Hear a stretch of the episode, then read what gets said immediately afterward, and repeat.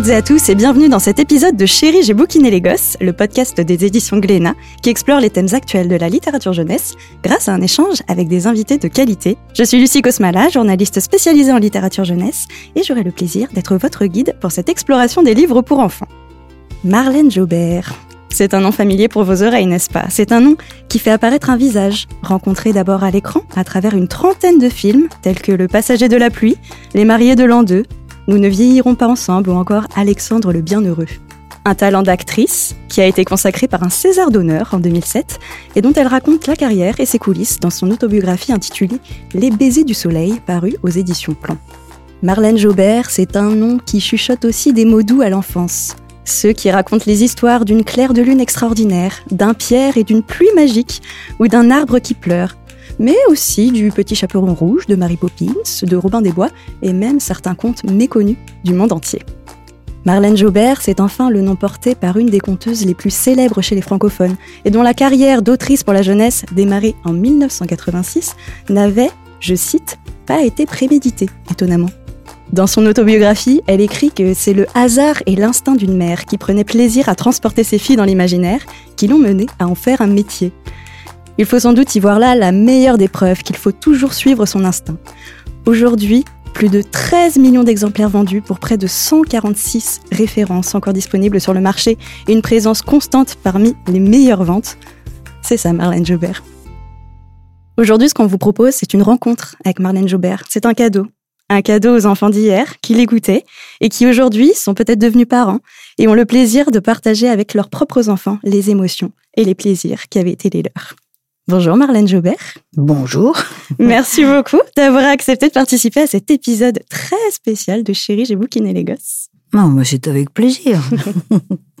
Alors, si l'on vous reçoit aujourd'hui, outre pour le plaisir de pouvoir discuter avec vous, c'est aussi pour évoquer votre actualité, la réédition de l'album En route pour les étoiles, avec euh, des nouvelles illustrations.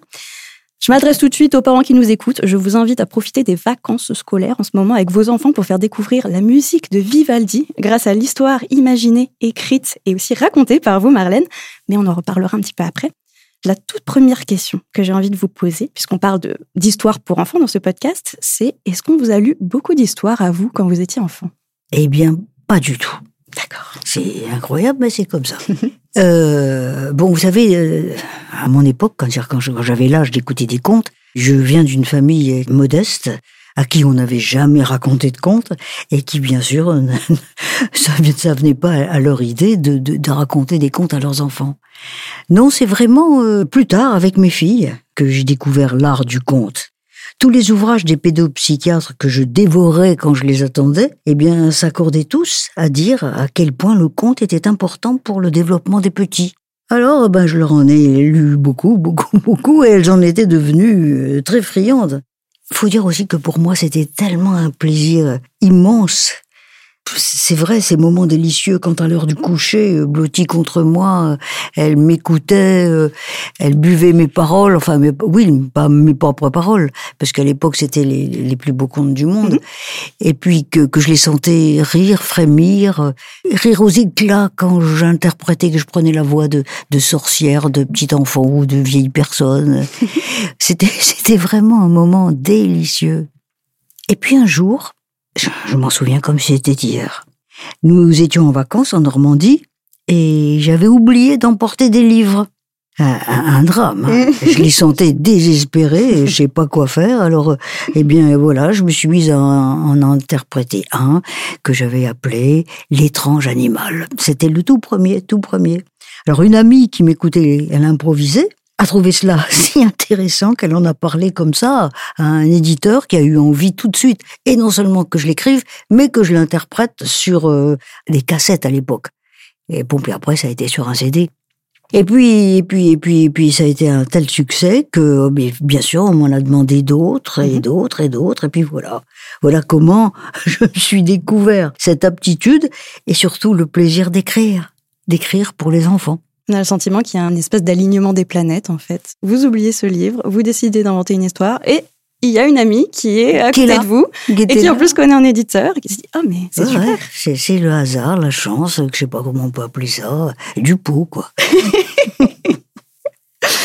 et finalement, En vous découvrant une vocation, peut-être même une Mm. passion pour raconter des histoires, ça correspond aussi au moment où vous avez arrêté votre carrière en tant qu'actrice. Ouais. Donc c'est vraiment, ça a été déterminant, ça a été l'élé- l'élément déterminant? Eh bien, euh, la demande de, de l'éditeur était vraiment, se faisait de plus en plus pressante. hein. Il fallait que j'écrive, j'écrive, j'écrive. Et seulement quand on s'adresse aux enfants, euh, on se doit de le faire avec le plus grand sérieux. hein. Il faut, faut se donner du mal. Mhm. Surtout moi. Si, si j'ai l'imagination facile, euh, bon d'accord, mais la rédaction l'est un peu moins. Donc, eh bien, euh, ça me prenait beaucoup de temps. Beaucoup trop de temps, et j'en avais plus à donner à mes filles. Et comme je ne voulais surtout pas passer à côté de leur petite enfance, eh bien, je, je souffrais de cela, d'être Mhm. trop longtemps séparée d'elles. Puis un matin, euh, dans mon autobiographie, je raconte ce fameux matin où j'ai pris cette décision. Vous avez le sens du suspense, je reconnais bien la- l'autrice.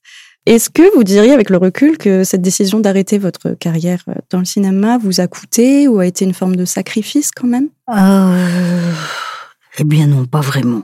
Ce fut comme euh, une sorte de, de, libération plutôt. Le cinéma et l'écriture en même temps, aussi accaparant l'un que l'autre, avec deux très jeunes enfants, pour moi c'était c'était beaucoup trop. C'était je j'étais pas bien dans ma peau. hein. Et puis le cinéma ne me passionnait plus assez finalement aussi. Tout ça est venu en même temps. J'étais passé à autre chose, à d'autres passions, mes filles et l'écriture. Et Ce qui est important aussi dans ce que vous racontez, c'est que vous soulignez le fait que l'écriture pour les enfants, c'est une affaire sérieuse et ça demande de s'y dédier. C'est pas quelque chose qu'on fait sur un coin de table comme ça, euh, en 10 minutes. Tiens, je vais écrire une petite histoire avec un lion qui parle. Donc euh, Ah bah, il y en a qui osent, hein, qui le font, Oui. mais pas moi, je peux pas. voilà, vous le faites avec sérieux, avec passion et avec envie de transmission. On y reviendra. Euh, alors, la question qu'on pose assez traditionnellement aux auteurs et aux autrices, c'est la question de l'inspiration. Alors vous, Marlène, où est-ce que vous avez trouvé toutes vos idées? Alors ça, c'est un peu mystérieux. Mhm. C'est un peu magique, cette affaire-là. Et d'ailleurs, c'est ce que ma fille Eva un jour m'a posé comme question. Elle me dit, mais, mais où vas-tu chercher tout ça? Et puis sa jumelle, Joy, lui avait rétorqué, mais, mais bah, bah, t'es bête, t'es bête ou quoi? Ça sort de sa tête. ça s'appelle l'imagination. La fameuse imagination et la vôtre est prolifique, on peut le dire. Euh, ce qu'on remarque donc dans ces récits qui sortent de votre tête, comme disait votre fille, c'est qu'en plus d'une vraie créativité, elle relève aussi d'une volonté de transmettre des valeurs humaines, des valeurs morales qui sont importantes. Euh, oui, enfin que j'estime importante. hein. Oui, par exemple, euh, par exemple, il faut bien que je vous donne des exemples. Avec grand plaisir. Pour ne pas juger les gens sur leur apparence, bien j'ai écrit Maman a engagé une sorcière. Pour réussir à, s'empêcher de mentir, ben, j'ai écrit Claire de lune, une maîtresse extraordinaire. Pour l'arbre qui pleure, tiens, ben, j'ai voulu dire que si vous respectez la nature, eh bien qu'un jour elle vous en remercie. Je vais pas vous les, tous les citer, hein, j'en ai écrit 12 pour cela. Ben, finalement, j'ai j'ai un peu fait comme... euh, ça va vous faire marrer, comme euh, Jean de La Fontaine, vous voyez, en toute humilité.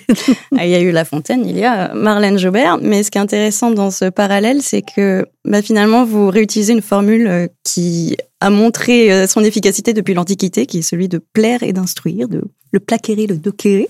Là, c'est Mais vous savez, on c'est peut, l'étudiante qui parle. ouais, on peut rien transmettre aux petits si on passe Mhm. pas par du plaisir. Mhm. Le chant, la danse et le conte. Mhm. Et Dieu sait si le conte est important. Enfin, je l'ai assez dit tout à l'heure. En tout cas, je peux vous dire que justement, en tant qu'ancienne étudiante en lettres, j'aurais préféré passer mon bac sur vos histoires que sur La Fontaine, mais bon, je ne referai pas l'histoire. Mais vous savez, La Fontaine, euh, je me demande si les petits, enfin, le créneau à laquelle je m'adresse, Mhm. comprennent tout ce qui se passe. Hein. Les fables. Parce que pour, pour faciliter la rime, il, il inverse. euh, euh, Il y a plein de choses que les petits, Mhm. Pff, ça leur passe au-dessus de la tête. hein. Mhm.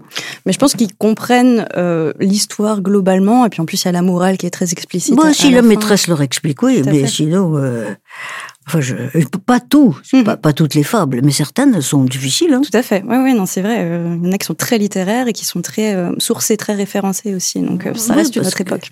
Non, parce que le sujet, le verbe et le complément, euh, La Fontaine, il s'amuse, il met le complément avant le sujet. euh, je comprends rien. Je suis d'accord avec vous. Oh non, non, mais il est très bien, La Fontaine, faut pas Il exagérer. hein. On le salue, bien sûr, s'il écoute ce podcast. Oh, bah sûrement. J'en suis sûre. Donc, on parle de plaisir dans, dans votre écriture. Et un des grands plaisirs que vous souhaitez communiquer aux enfants, c'est celui de la découverte, celui du voyage, comme avec euh, la collection sur les pays lointains. Est-ce que vous pouvez nous en parler un petit peu? Eh bien, euh, c'est vrai que pour cette collection, euh, je leur offre cette fois autre chose, un petit aperçu des cultures, coutumes et musiques des pays lointains dans lesquels j'ai installé euh, mon, histoire, mon aventure. C'est plutôt des aventures. Mhm. Moi, souvent, mon entourage se moquait de moi, hein, trouvait que, que je passais beaucoup trop de temps à, à, mes recherches. Mais comment faire autrement? Comme je cherche toujours à distraire, d'abord à amuser, ce n'était que lorsque je trouvais des coutumes étranges, amusantes ou, ou surprenantes que, que, que j'étais satisfaite. Alors là, ça représentait un boulot, mhm. un monstre, enfin, passionnant, mais alors fou. Hein. Et comment vous les découvriez justement ces coutumes? Est-ce que c'est par des voyages personnels? Est-ce que c'est parce que vous, je sais pas, vous regardiez un documentaire Non, pas à part l'Afrique où je suis allée plusieurs fois. Je suis allée nulle part. Hein. Mhm. Je suis jamais allée en Inde. Je suis allée jamais en Irlande. Je suis allée beaucoup mhm. en Irlande. Bien écoutez, euh, ben voilà, Internet, Internet. Et puis il y a aussi euh, les Tintins. Vous savez, les Tintins. Alors évidemment, je puisais que ce qui était marrant, intéressant, qui était amusant, interpellant, étrange, qui surprenait. Parce que sinon, c'est pas des documentaires que je faisais. Hein, C'était, j'essayais de, de les intéresser. Mhm. mais c'est d'une recherche folle. Hein, ça n'a pas l'air de rien parce qu'il y a des, il y a des pays intéressants, mais j'ai pas trouvé. Non, il y a des, des, jolies choses en Inde, en Chine, en Irlande. Qu'est-ce que j'ai fait encore? Je sais plus. J'en ai écrit sept, sept pays. Mhm. Mais c'est formidable de savoir que vous aviez aussi puisé euh, une inspiration dans Tintin, qui est aussi bah, de la littérature qu'on pourrait considérer comme jeunesse. Donc finalement, c'est un cercle vertueux tout ça. Mm. Euh, si on continue notre exploration de toute votre œuvre, bah, il faut quand même mentionner votre toute première collection, qui est celle des contes populaires du monde entier, que tout le monde connaît depuis très très très longtemps, euh, pour lequel vous avez donc posé votre voix sur une cassette. Et je sais que Juste la mention de ce mot cassette va sans doute faire dire à des personnes qui nous écoutent Ah, mais oui, les cassettes de Marlène Jobert, où est-ce qu'elles sont? Où est-ce qu'elles sont dans mon grenier? Euh, Ou alors, est-ce qu'ils euh, continuent de les faire écouter à leurs enfants? C'est très probable. Puis, bien sûr, sur CD. Donc, les fameux Marlène Jobert racontent. Euh, est-ce que l'idée vient de vous, de poser votre voix sur ces contes populaires? Non, non, non. Non, c'est pas du tout. Non, non. ce sont des éditeurs. Mhm. Et je venais d'enregistrer quatre contes que j'avais écrits chez, aux éditions Nathan. Et puis, euh, ce sont des autres éditeurs qui m'ont proposé d'interpréter ces contes populaires du monde entier. Et ça m'a vraiment enthousiasmé. Mhm. J'en connaissais déjà pas mal hein, pour les avoir lus à mes filles. Et est-ce que vous aviez la sensation de participer peut-être à la transmission, en tout cas à l'entretien de la connaissance de ces contes populaires à travers le temps, en, vous lançant dans ce projet? Non, j'imaginais pas que ces contes allaient faire cette carrière. Ça, c'est sûr. Vous vous rendez compte, il y, a, il y a 30 ans, non, non, je, je l'ai fait pour le plaisir. Euh, et puis aussi pour garder un souvenir de cette période magnifique où on raconte des histoires à mhm. ses enfants. Euh, et, puis euh, on a commencé à en faire une dizaine, et puis après, bon, on a demandé d'autres. Maintenant, il y en a 100. Plus que 100 même. Mhm. Même 140, je sais plus. Enfin bon, c'est énorme. Hein. Et ce qui est beau, c'est que j'ai le sentiment que finalement, vous aviez des moments très privilégiés avec vos filles en, leur racontant des histoires, que ce soit de votre propre imagination ou peut-être aussi des contes populaires. Et que c'est comme si vous offriez aujourd'hui la possibilité à d'autres parents de vivre aussi ces moments privilégiés avec leurs propres enfants et avec votre voix. Donc c'est quand même très sympa de votre part. Merci, c'est sympa. Et selon vous, pourquoi euh, ces contes qu'on connaît quand même par cœur, pourquoi ils continuent à avoir autant de succès aujourd'hui? Ces récits véhiculent la plupart du temps de belles valeurs morales, des valeurs qui peuvent aider à, mieux vivre ensemble.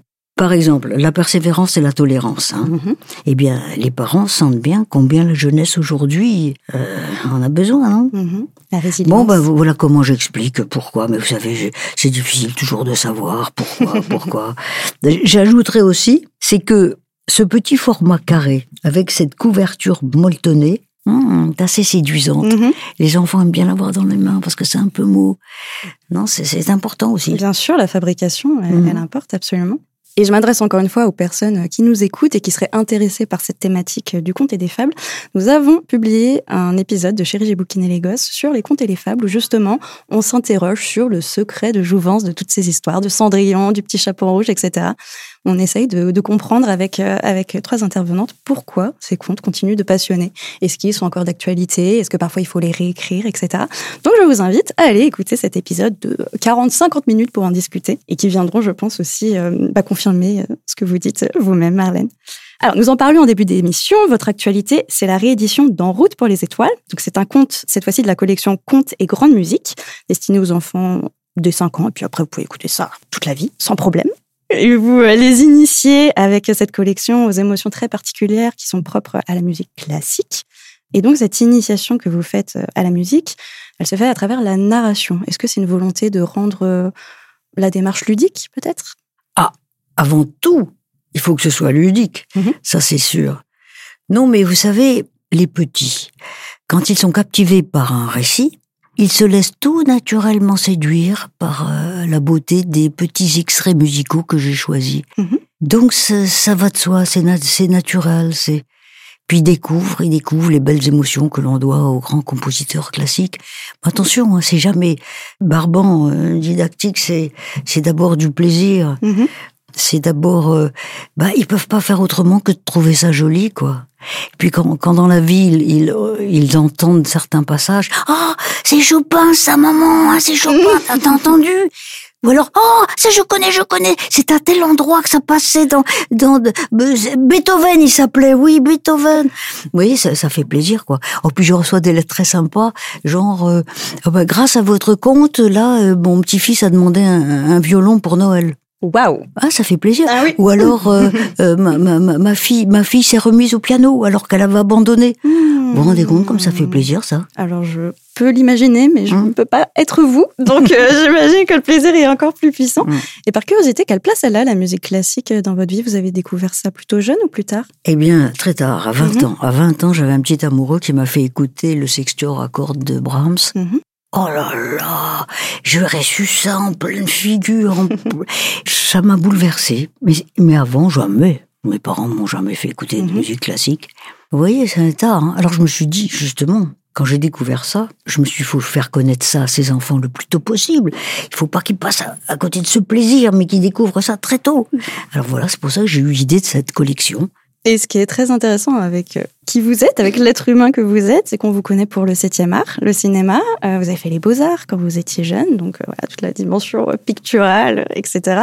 L'écriture, la littérature, les contes populaires et aussi la musique. Vous avez quand même une appétence, en tout cas, pour tout ce qui est culture, cette volonté de la, de la transmettre aux plus jeunes.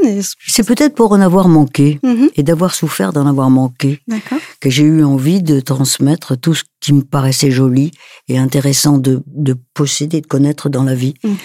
Voilà, ça a été comme ça, euh, sans, sans préméditation, sans réflexion.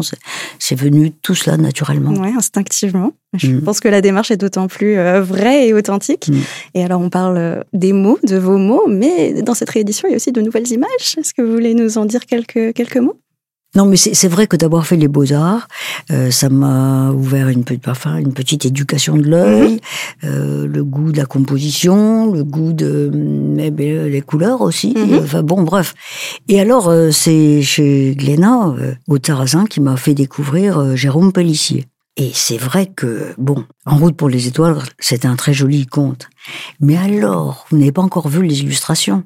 Elles sont magnifiques, magnifiques ces illustrations, vraiment les couleurs, la composition. Les... Vraiment, je suis contente d'avoir rencontré cet illustrateur.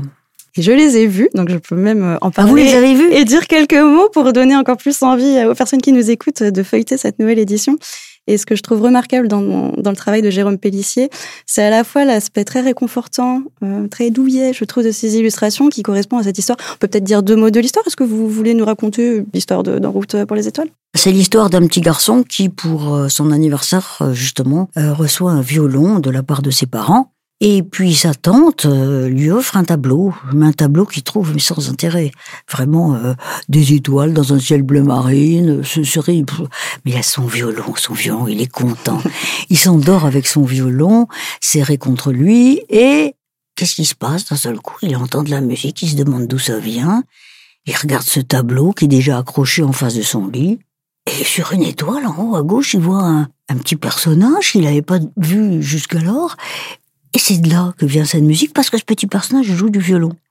Et alors, euh, ben, ben, il s'endort là-dessus, mais il se rend pas compte qu'il s'endort. C'est comme ça. Mhm. On, on, s'en- on se rend pas compte. Et puis, euh, bien, eh bien, le petit personnage lui dit, bah, si tu veux, c'est mon anniversaire aussi aujourd'hui. Si tu veux, bah, tu- tu peux venir me rejoindre là-haut. Le rejoindre là-haut, comment, comment faire? Et puis, alors, le petit personnage lui dit, bah, écoute, tu serres très fort ton violon contre toi, et tu vas voir, il va te transporter à travers les étoiles jusque chez nous. Oh, puis je vais pas vous raconter tout. Oui, je pense qu'on peut s'arrêter là pour, euh, pour ouais, donner ouais, envie. Moi, je suis d'accord. Et donc, euh, bah, pour revenir sur les illustrations de Jérôme Pellissier, euh, il y a ce- cette atmosphère du coucher que je trouve, euh, voilà, qui, qui est très bien retranscrite dans les images par ce côté très, très douillet. C'est c'est en même temps poétique et doux. Mm. hein. Et le travail de la lumière aussi est très Ah, intéressant, Oui. euh, avec des étoiles qui sont un petit peu orangées, un peu d'une lumière un peu tamisée, qui m'a fait penser aux veilleuses pour enfants. Vous savez, je trouve Oui, qu'il y a vraiment une ambiance comme ça de, de coucher. Et euh, je ne crois pas qu'on l'ait dit, mais il y a donc la musique de Vivaldi. Euh, Oh, bon, on n'a On oublie. le principal. Bah donc c'est la musique de Vivaldi. ah, puis les enfants adorent la musique de. Vivaldi. Ça, ça, Elle est, elle est bien Ouais. identifiée, effectivement. Et euh, bah, ce que j'ai trouvé aussi remarquable dans son travail, c'est cette capacité à mettre des images sur la musique, en fait, à la fois dans, dans ces images qui s'étendent, dans la mise en page, presque en, en ondes, comme si les images suivaient le rythme de la musique, et d'autres moments où il y a plein de personnages, et on pourrait presque entendre les violons d'un coup de, de Vivaldi. Et... Mais vous savez ce que j'ai aimé chez Jérôme? C'est que j'ai senti qu'il avait vraiment écouté Mhm. mon conte, mon interprétation et tout cela, vraiment écouté plusieurs fois. C'est pour ça qu'il y a cette osmose. euh, Mhm. Cette harmonie. Spontanée, oui, oui, Mhm. ouais, ça c'est bien. Oui, oui, c'est la première fois que je me suis fait la réflexion de me dire, ah, j'ai l'impression de, de regarder la musique, en fait. Et voilà, je trouve que du coup, c'est très réussi. Donc, je voulais en dire quelques mots euh, avec vous aujourd'hui. Euh, alors, ces trois dernières années, votre fille, Eva, que le grand public à l'international connaît euh, sous le nom de d'Eva Green, la talentueuse actrice Eva Green, euh, elle s'est elle aussi essayée à l'exercice du conte à vos côtés.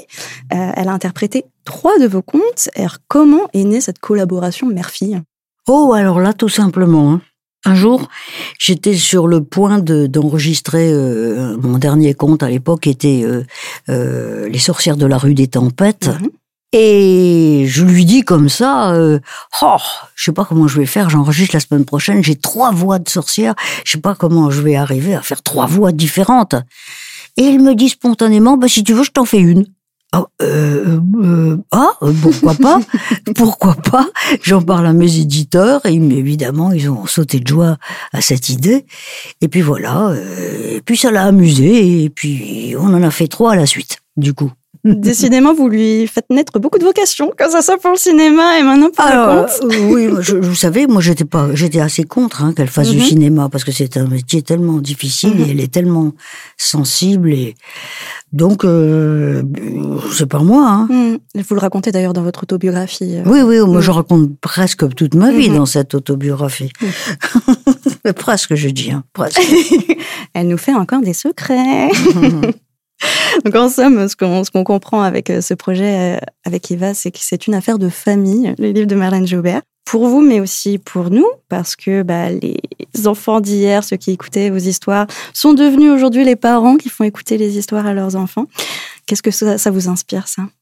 Eh bien, euh, bah c'est, bah, ça me fait plaisir, bien sûr. hein. ça fait trois générations qui me suivent finalement. hein. D'abord les grands-parents pour mes films, leurs enfants pour mes contes, et aujourd'hui les petits-enfants. Quand on y pense, ça veut dire que Que quoi? eh ben, que je suis devenue une vieille dame, quoi. Alors moi, je dirais plutôt que vous êtes devenu un- une figure emblématique euh, Ah. de la culture, du patrimoine culturel.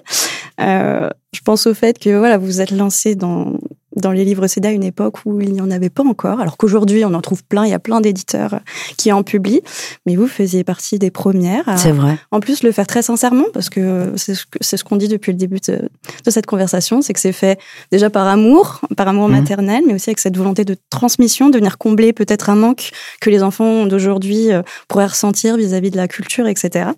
Donc, euh, donc voilà, pour moi, vous faites partie plutôt du, du patrimoine culturel français. Donc, je ne sais pas ce que ça vaut, mais je vous remercie pour ça. Et si j'avais un César d'honneur de la littérature jeunesse à vous offrir, eh ben, je vous le remettrais très volontiers, Marlène. Oh, bah dites donc, je vais passer une très bonne journée. C'est très sincère en tout cas. Mais voilà, Bon, Lucie Cosmala vous dit merci, mais il y a les institutions qui vous remercient aussi parce qu'il y a quand même sept écoles maternelles aujourd'hui qui portent votre nom. C'est vrai ça. Hein Mmh, c'est impressionnant. oui, oui, non, mais euh, j'en reviens pas. ouais, ça vous procure quoi comme, euh, comme émotion? De la fierté. hein. Mhm. C'est tellement incroyable tout ce qui m'est arrivé dans, dans le domaine de, de l'écriture pour enfants. J'ai vécu au jour le jour sans me rendre compte euh, vraiment de ce que je représentais auprès des gens. Mhm. Euh, Aujourd'hui, je commence un petit peu à me rendre compte quand même. Mhm. Ouais, pas à travers ce que je reçois, euh, euh, à travers vous aujourd'hui, par exemple, qui, qui, euh, je sais pas, j'ai commencé à écrire, vous étiez pas encore né. Euh, alors ça me touche. En tout cas, vous méritez cette reconnaissance, que ce soit des, des gens que vous croisez au quotidien ou voilà, des institutions. Euh, Voilà, merci. Oh, une de mes plus grandes fiertés d'avoir- que cette école euh, m'ait choisi pour Hmm. porter le nom de leur... Ça doit faire drôle. Le petit coup de téléphone, Marlène, on va donner votre nom à une école. Voilà. Oui, est-ce que vous êtes d'accord? J'hésite.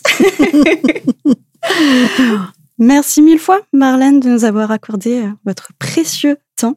Oh, c'est moi qui vous remercie. Ça a été un beau, joli moment. Bah, je suis tout à fait d'accord. Je suis un petit peu émue d'avoir d'avoir partagé ce moment avec vous. Donc, je rappelle que vous venez de publier En route pour les étoiles, donc un conte qui fait découvrir la musique de Vivaldi avec deux nouvelles illustrations inédites de Jérôme Pellissier. Mais ce n'est pas tout, parce que d'autres publications vont suivre. Une nouvelle version d'Ansel et Gretel, une nouvelle version du Chaboté, fin août, tout ça.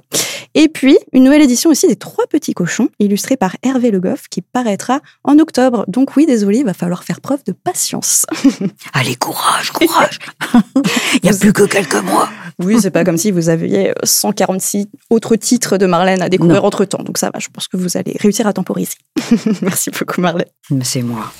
Vous venez d'écouter le dernier épisode de Chérie, j'ai bouquiné les gosses, le podcast de Gléna Jeunesse, réalisé par Identes. Alors n'hésitez pas à continuer à en parler autour de vous et à lui mettre 5 étoiles sur vos applications d'écoute pour permettre à toujours plus de monde de le découvrir. Je remercie chaleureusement les éditions Gléna pour leur confiance et plus particulièrement Marie Valt, Louise Carcopino et Charlotte Guittard pour l'accompagnement durant le projet. Je vous invite à continuer à suivre les éditions Gléna Jeunesse sur les réseaux et en librairie. Et je n'ai plus qu'à vous souhaiter d'excellentes lectures.